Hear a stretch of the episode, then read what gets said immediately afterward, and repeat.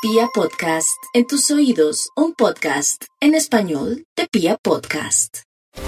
Muy buenos días para todos. Sí, precisamente quería mencionarles que la luna está avanzando en su fase creciente y existen amalgamas estelares muy especiales por estos días, facultativas para tomar riendas de cosas, de procesos, para asumirnos como personas y para caminar vigorosamente hacia destinos fiables.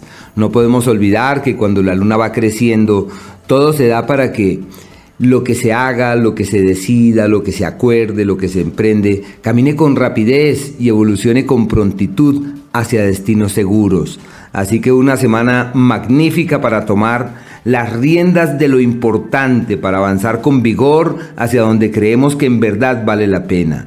Y aprovechar también que provenimos de los días del amor sin fronteras, del amor sin límites, eh, lo denominado Día de San Valentín, eh, propio de esta temporada en donde nos encontramos, que es el signo de Acuario, que es aquel que nos habla de un amor sin límites, de una amistad sin fronteras. Así que vale la pena aprovechar esta semana para proyectar hacia los demás nuestros buenos sentimientos y conectarnos francamente con el otro. Pero quizás de lo más significativo de esta semana es que vamos en camino del cuarto creciente.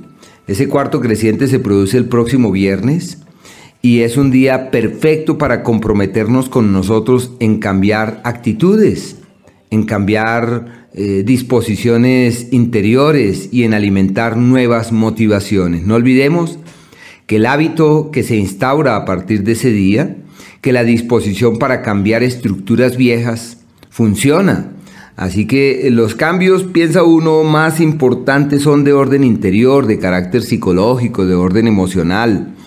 Y si cambiamos desde adentro, pues nuestra vida es diferente.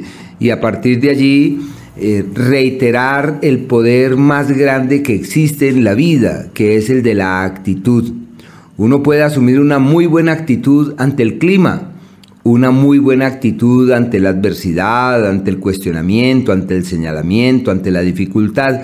Y de eso dependen los resultados. Y digo no, no solamente los resultados que la materia sugiere, sino los resultados neuronales. O sea, tenemos que cuidar nuestro cerebro, hay que entrar en la oleada positiva del pensamiento y de leer de manera amable y apacible las cosas que la vida nos ofrece. Eh, la gente siempre dice, voy a ver si cambio. Y estos son los días de cambiar, donde todo lo que pretendamos reformular de nuestras historias y de nuestra vida es el momento, entendiendo que nadie puede cambiar por nosotros. Bueno, una feliz semana para todos.